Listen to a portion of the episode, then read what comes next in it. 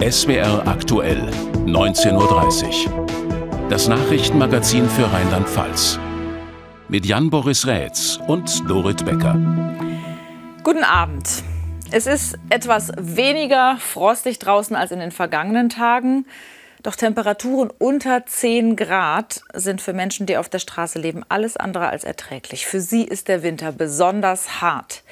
Sie brauchen Hilfe, warmes Essen und heiße Getränke. Wie jeden Winter sind auch heute am Tag der Solidarität Ehrenamtliche mit Kältebussen in Trier, Koblenz und Rheinhessen unterwegs. Sie bringen Obdachlosen das Allernötigste. Marion Mühlenkamp hat den Kältebus in Rheinhessen vergangene Nacht begleitet. Ein nasskalter Abend. Schichtbeginn für Mathieu Demel und das Kältebus-Team von Rheinhessen hilft. Wir füllen noch mal auf, gucken, was wir verbraucht haben, ähm, tun heiße Getränke, heißes Essen ähm, laden und dann geht's los in die Stadt. Marcio Demel und drei weitere ehrenamtliche Helfer fahren seit November jeden Abend verschiedene Stellen in der Mainzer Innenstadt an, geben frisch gekochtes Essen, Tee und Kaffee aus. Heute und die letzten Tage mit Minustemperaturen fast 10 Grad war es ganz, ganz schlimm für uns, äh, das hier überhaupt zu ertragen, hier auf der Straße zu sehen, was hier passiert. Der Verein Rheinhessen hilft finanziert sich aus Mitgliedsbeiträgen und Spenden. Sie kennen die meisten Schlafplätze der Obdachlosen, fahren gezielt hin oder werden von Polizei oder besorgten Bürgern informiert. Manchmal sind die Schlafplätze verlassen und die Obdachlosen verstecken sich aus Angst. Einer der freiwilligen Helfer ist Sargon Kando. Er ist vor einigen Jahren aus Syrien geflüchtet und engagiert sich jetzt in der Obdachlosenhilfe. Die sind immer am Saufen und dann Hunger, keine, nur, also Essen niemand gibt nur Getränke und so, Kleingeld, ja vielleicht, aber Essen, die kriegen keine. Das warme Essen ist überall sehr willkommen. Von einigen wie hier unter der Mainzer Innenstadtbrücke werden sie sogar sehnlichst erwartet. Schon, ja, so zwischendurch, ja. Ich hatte jetzt halt mehrfach das Problem, dass ich tagelang äh, gar nichts gekriegt habe. Kein Geld, gar nichts. Er bekommt noch eine neue warme Jacke, aber in die Notunterkunft will der 35-Jährige nicht. Die Notunterkünfte, die ich hier kenne, da muss man sich sogar beklauen lassen und die machen da noch nicht mal was.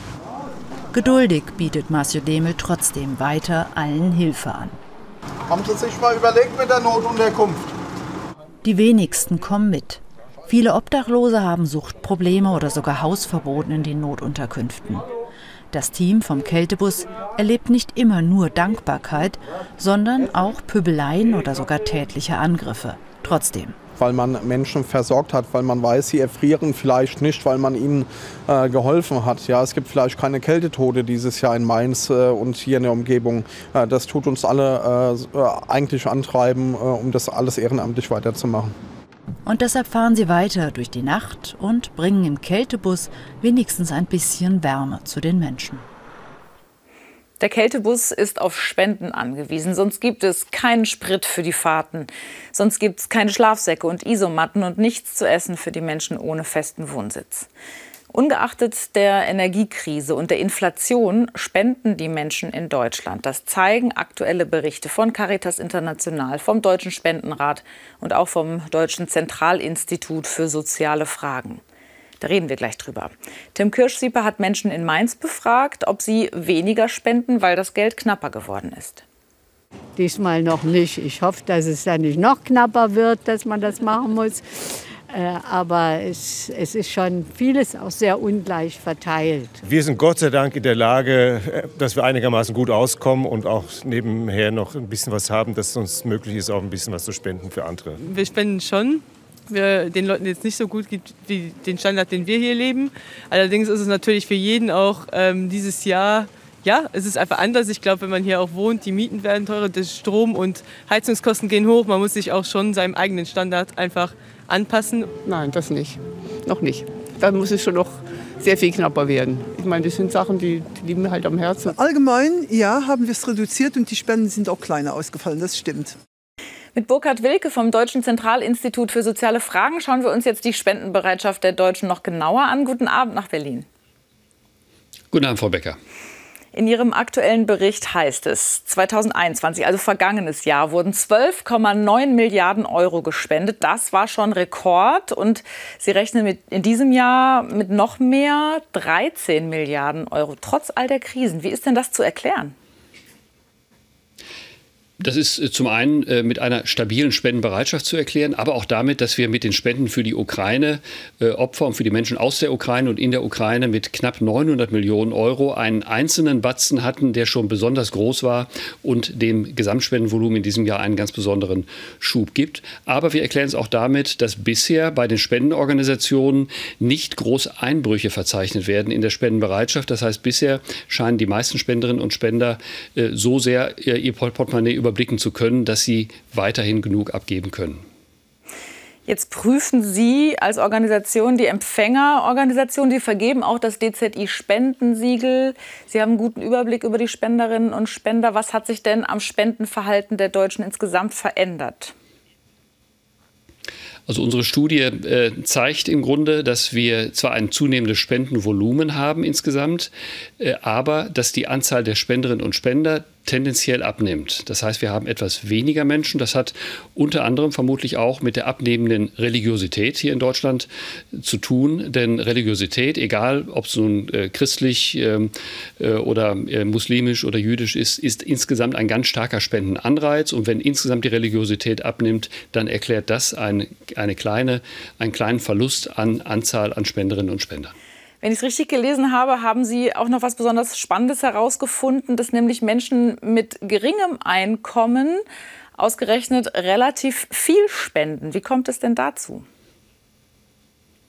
Ja, das ist richtig. Die Menschen mit den geringsten Einkommen spenden im Vergleich zu ihrem verfügbaren Einkommen doppelt so viel als die Menschen aus den höchsten Einkommensklassen. Und das erklären wir damit, dass ärmere Menschen einen direkteren Bezug zur Bedürftigkeit anderer haben. Sie können leichter und stärker Empathie empfinden und sie haben häufig auch selbst schon Hilfe bekommen, empfangen und wenn sie soeben in der Lage sind, dann möchten sie in Form von Dankbarkeit auch durch Spenden wieder etwas davon zurückgeben. Herr Wilke, ich danke Ihnen sehr für die Informationen. Sehr gern. Nicht mit Spenden, aber mit Hilfe anderer Art für Menschen, die sie dringend brauchen, startet jetzt der Kurznachrichtenblock mit Jan Boris. Psychosoziale Hilfe, auch über die Feiertage, das gibt es für Betroffene der Flutkatastrophe. Niemand müsse über Weihnachten und über die Tage danach mit der Erinnerungslast alleine bleiben, sagte der Opferbeauftragte der Landesregierung. Eine Hotline sei bis 6. Januar jeden Tag von 8 bis 20 Uhr zu erreichen, hieß es. Das GKM, das Gemeinschaftsklinikum Mittelrhein, bekommt weitere Millionenhilfen. 10 Millionen von der Stadt Koblenz und dem Kreis Main-Koblenz und weitere 7 Millionen bei Bedarf von den beiden Miteigentümern des Klinikums. Nach SWR-Informationen ist der wirtschaftliche Druck auf das GKM weiter sehr hoch. In Bad 9a Ahrweiler wurde ein integratives Mehrgenerationen-Wohnprojekt fertiggestellt. Dazu wurde offiziell ein ganzer Schlüsselbund übergeben. Fast 30 rollstuhlgerechte Wohnungen, ein Begegnungsraum und ein Kindergarten finden in dem Quartier Platz. Elf der beeinträchtigten Mieterinnen und Mieter werden zusätzlich ab Januar von der Bodelschwingschen Stiftung Bethel betreut, entsprechend ihren Bedürfnissen in ihren eigenen Wohnungen. Die Zahl der Schülerinnen und Schüler in Rheinland-Pfalz ist in diesem Jahr deutlich gestiegen. Das hat das Statistische Landesamt in Bad Ems mitgeteilt. Demnach gab es zu Beginn des aktuellen Schuljahres etwa 425.000 Schülerinnen und Schüler in Rheinland-Pfalz. Das sind fast 14.000 mehr als im Vorjahr. Der Grund dafür ist vor allem der Zuwachs durch ukrainische Flüchtlinge. Ihre Zahl stieg im Vergleich zum Vorjahr um das 20-fache. Um Geld, um sehr viel Geld ging es heute im Landtag. 45 Milliarden Euro. So schwer ist der Landeshaushalt für die kommenden beiden Jahre. Pro Kopf hieße das in etwa 11.000 Euro für jeden Bürger und jede Bürgerin von Rheinland-Pfalz. Diese Summe will das Land also ausgeben. Darüber wird morgen final abgestimmt. Heute nutzte die Landtagsopposition die sogenannte Generaldebatte zur Kritik an der Landesregierung. Markus Jung hat zugehört. Ein bisschen mehr ausgeben, das kann sich Rheinland-Pfalz leisten, weil die Steuereinnahmen steigen. Aber der Opposition ist das noch zu wenig. Die CDU fordert angesichts voller Arztpraxen und Personalengpässen im Gesundheitswesen deutlich mehr Medizinstudienplätze. Wären Sie unseren Anträgen in der Vergangenheit gefolgt, dann wäre die medizinische Versorgung in Rheinland-Pfalz heute eine andere, eine bessere, meine sehr geehrten Damen und Herren. Die Antwort der Regierung kommt umgehend. Die Mainzer Unimedizin sei bundesweit drittgrößter Medizinausbilder. Das Land investiere in den kommenden Jahren mehr als zwei Milliarden Euro für Sanierung und neue Gebäude. Medizinstudienplätze werden besetzt deutschlandweit.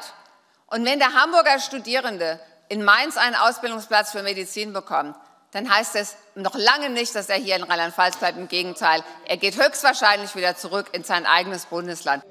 Die Freien Wähler verlangen, dass sich die Regierung auch stärker um kleine Kliniken auf dem Land kümmern müsse, denen die endgültige Schließung drohe.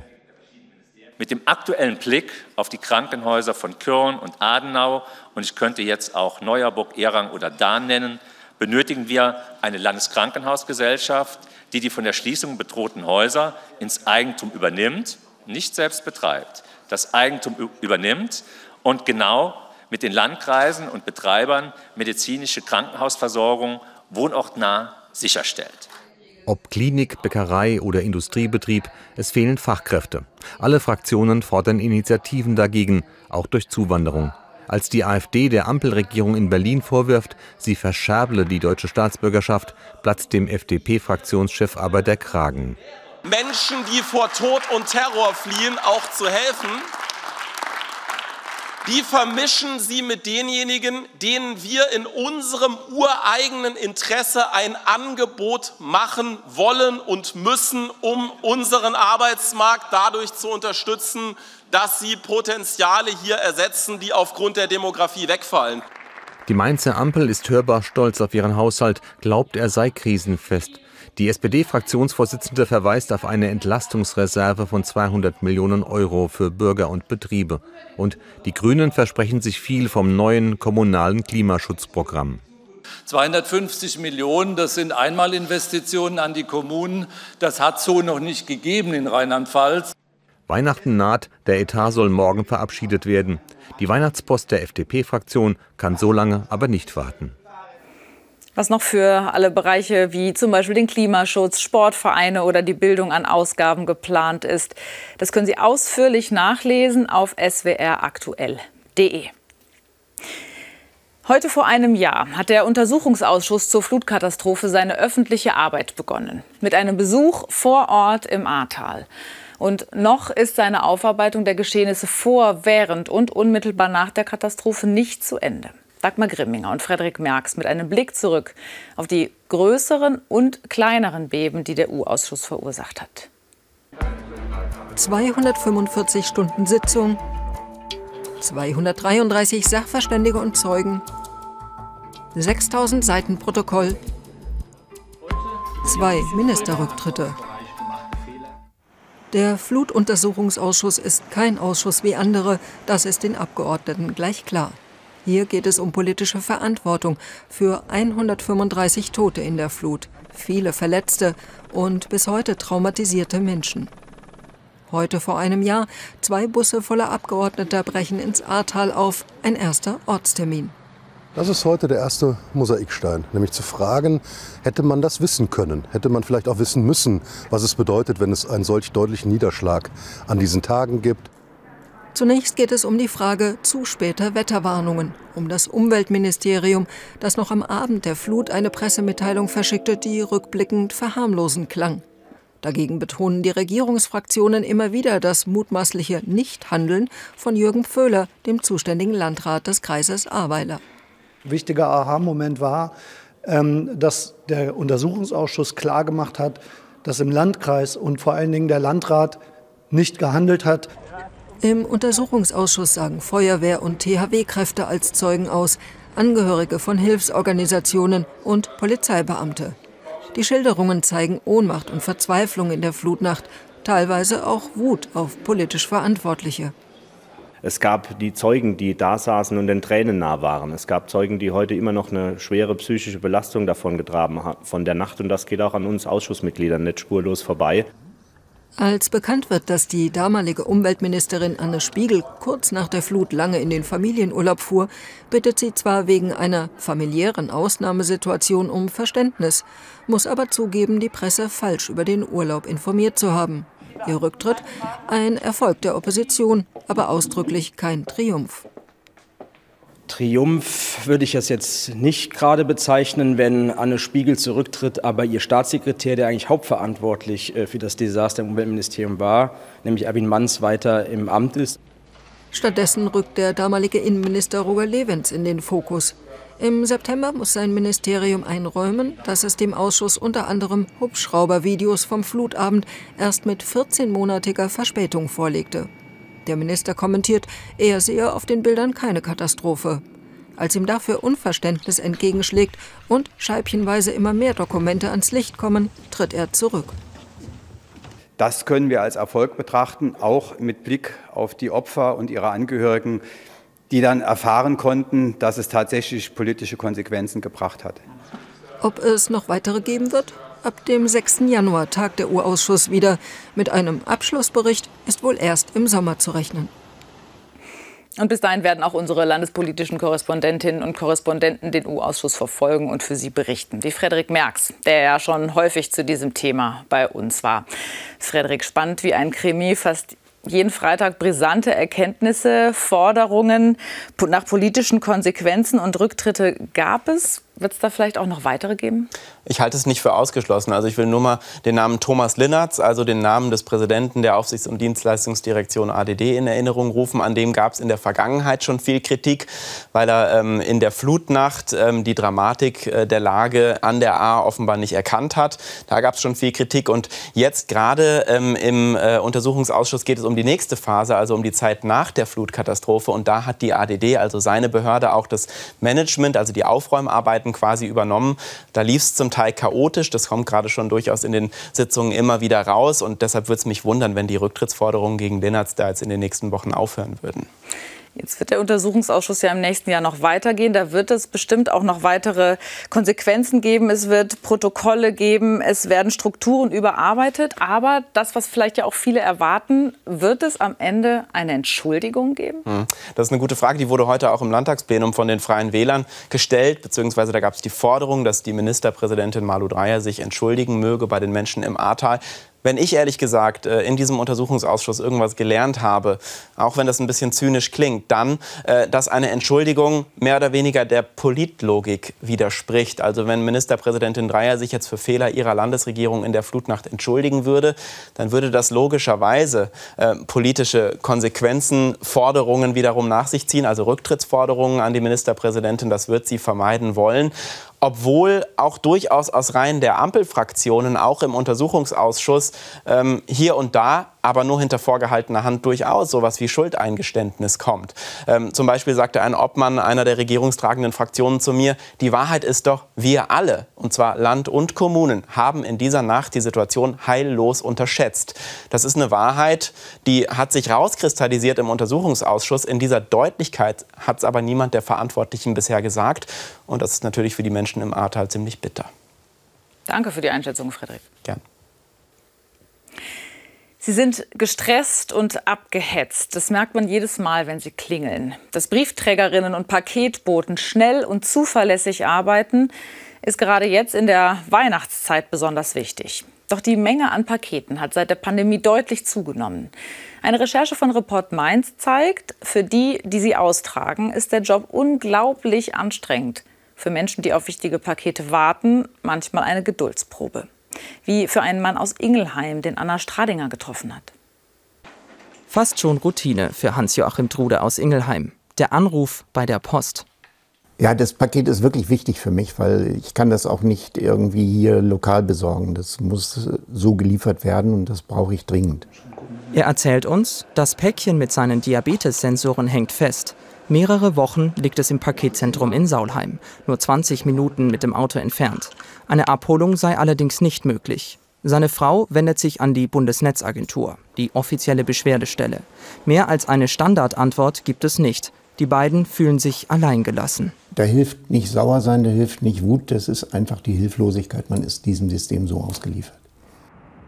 Auf die Frage nach konkreten Problemen in Saulheim antwortet die Post nicht, sondern nur allgemein. In den vergangenen Monaten verwies sie immer wieder auf Personalmangel und einen hohen Krankenstand, unter anderem wegen Corona. Report Mainz trifft mehrere Zusteller. Sie wollen unerkannt bleiben. Sie sprechen von zunehmend harten Arbeitsbedingungen. Immer mehr Pakete, bis zu 31,5 Kilogramm schwer dürfen sie bei der Post sein. Ein Arbeitspensum, das kaum zu schaffen sei. Ich würde es heute auch nicht mehr machen und Rente mit 67, das schaffe ich nicht. Das schaffe ich nicht. Mein Rücken ist kaputt. Meine Knie sind kaputt, die Hüfte ist kaputt, mir tut eigentlich der ganze Körper weh. Wir haben im Endeffekt seit zweieinhalb Jahren tagtäglich Weihnachten. Wenn man bei uns durch die Halle geht, stehen überall die Rollcontainer voll mit den ganzen Rückständen. Es funktioniert einfach nicht, weil wir einfach zu wenig Leute haben. Die Post sagt, zwischen 2016 und 2021 sei die Paketmenge bundesweit im Schnitt um 33 Prozent gestiegen. Es gäbe sessionale Schwankungen. Arbeitssoziologe Professor Klaus Dörre forscht gerade zur Post. Sein Vorwurf, sie mache hohe Gewinne auf Kosten der Beschäftigten. Wir haben bei der Post äh, einen, einen, eklatanten Widerspruch zwischen äh, satten Gewinnbilanzen auf der einen Seite und dem enormen Druck, der auf die Beschäftigten ausgeübt wird, mit Verschlechterung der Arbeitsbedingungen, Anziehen der Leistungsschraube und Verschleiß der Arbeitskraft. Und das ist im Grunde eine Situation, äh, die nicht haltbar ist. Die Leidtragenden sind die Zusteller und auch die Kunden. Hans-Joachim Drude in Ingelheim ist erleichtert. Seine Diabetessensoren sind endlich doch noch angekommen. Nach vier Wochen. Die ausführliche Geschichte, die können Sie heute Abend bei Report Mainz um 21.40 Uhr im Ersten sehen. Jetzt erst noch mal Kurznachrichten mit Jan Boss. In Mainz waren spät gestern Abend sechs Männer mit Messern und einem Schwert im Vorraum einer Bankfiliale. Polizei wurde gerufen und die rückte mit sieben Streifenwagen und mit Maschinenpistolen an. Die sechs Männer konnten gestellt werden und es wurden neben den Waffen auch Drogen bei ihnen sichergestellt. Mainz trauert um Monsignore Klaus Mayer. Für den verstorbenen Mainzer Ehrenbürger liegt jetzt ein Kondolenzbuch im Foyer des Stadthauses. Das Buch wird dort noch bis zum 6. Januar liegen. vergangenen Freitag verstarb Monsignore Mayer im Alter von 99 Jahren. Er wirkte maßgeblich am Wiederaufbau der Kirche von St. Stephan nach dem Krieg mit. Auf seine Initiative hin erhielt die Kirche die berühmten Fenster von Marc Chagall. Die Emser Therme feiert ihr zehnjähriges Jubiläum. Das Bad mit Saunalandschaft lockt seit seiner Eröffnung jedes Jahr viele Leute nach Bad Ems. Der Bad Emser Bürgermeister Oliver Krügel sieht die Therme als eine Erfolgsgeschichte für die Stadt. Bei ihrer Eröffnung galt sie als eine der modernsten Thermen Deutschlands. Private Betreiber und das Land hatten rund 22 Millionen Euro in den Bau investiert. In Zukunft will die Therme unabhängiger von Gas als Energieträger werden. In Trier hat die Polizei den Fahrer eines Elektrorollers aus dem Verkehr gezogen. Der im Internet gekaufte E-Scooter schafft Tempo 100 und darf zwar auf Privatgeländen fahren, aber eben nicht auf deutschen Straßen. Gegen den Fahrer läuft jetzt ein Ermittlungsverfahren. Großes Glück hatte ein Bahnfahrer, der am Sonntag einen Rucksack in einem Zug vergessen hatte. Darin waren 12.000 Euro. Das Glück war, dass der Zugchef den Rucksack fand und darin auch einen Ausweis. So konnten der Rucksack, sein Besitzer und das kleine Vermögen wieder zusammengebracht werden. Jetzt gerade kann man sie im Trierer Messepark hören, die O- und A-Rufe der Zuschauerinnen und Zuschauer rund um die Manege in der Premierenvorstellung. Der Weihnachtszirkus gastiert zum 15. Mal in Trier nach zwei Jahren Corona-Pause. Aber dieses Jahr hat ja seine ganz eigenen Herausforderungen. Und der Zirkus hat wie viele andere auch mit der Energiekrise zu kämpfen. Ansgar Zender war bei der Durchlaufprobe dabei und zeigt, Krise kann kreativ machen.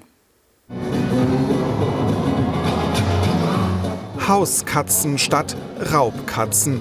Dass im Trierer Weihnachtszirkus dieses Mal keine Wildtiere auftreten, hat mit der Energiekrise zu tun. Bis Oktober sei nicht klar gewesen, ob bei drohender Energieknappheit möglicherweise ein Auftrittsverbot für den gesamten Zirkus verhängt werde. Wenn Sie eine Tierdarbietung engagieren, die im Unterhalt sehr, sehr teuer ist und die dann von heute auf morgen im Winter keine Arbeit gehabt hätte, ähm, dann ist es natürlich den Leuten gegenüber ähm, weniger fair, als wenn ich jetzt jemanden engagiere, der fünf Katzen zu also Hauskatzen zu unterhalten hat. Der Zirkus hangelt sich von einer Krise zur anderen. Aber immerhin, nach zwei Jahren Corona-Zwangspause können die Akrobatinnen und Akrobaten wieder zeigen, was sie drauf haben. Nach der Durchlaufprobe dann heute Abend endlich wieder mit Zuschauern.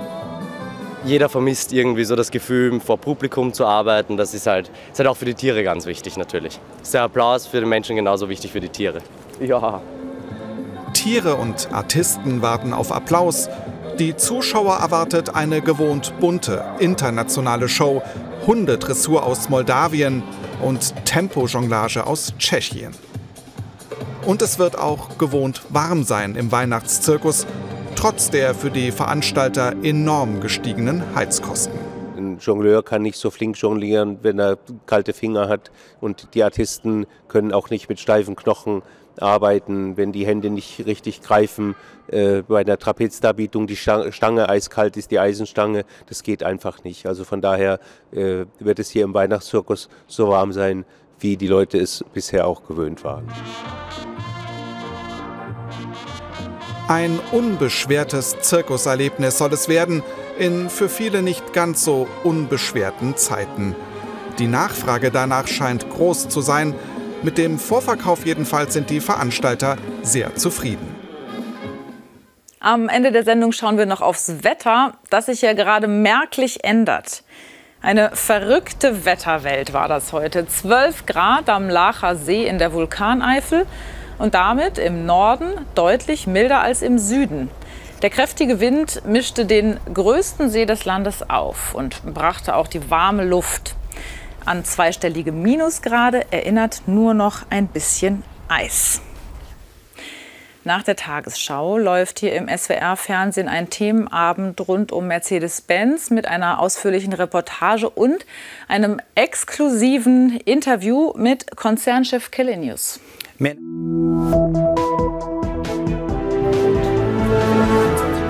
Guten Abend und herzlich willkommen zum Wetter für Rheinland-Pfalz. Es ist ja wirklich ausgesprochen warm geworden bei uns und auch in den nächsten Tagen werden immer wieder Tiefdruckgebiete aus Westen hereinziehen. Sie sehen das hier am Satellitenfilm.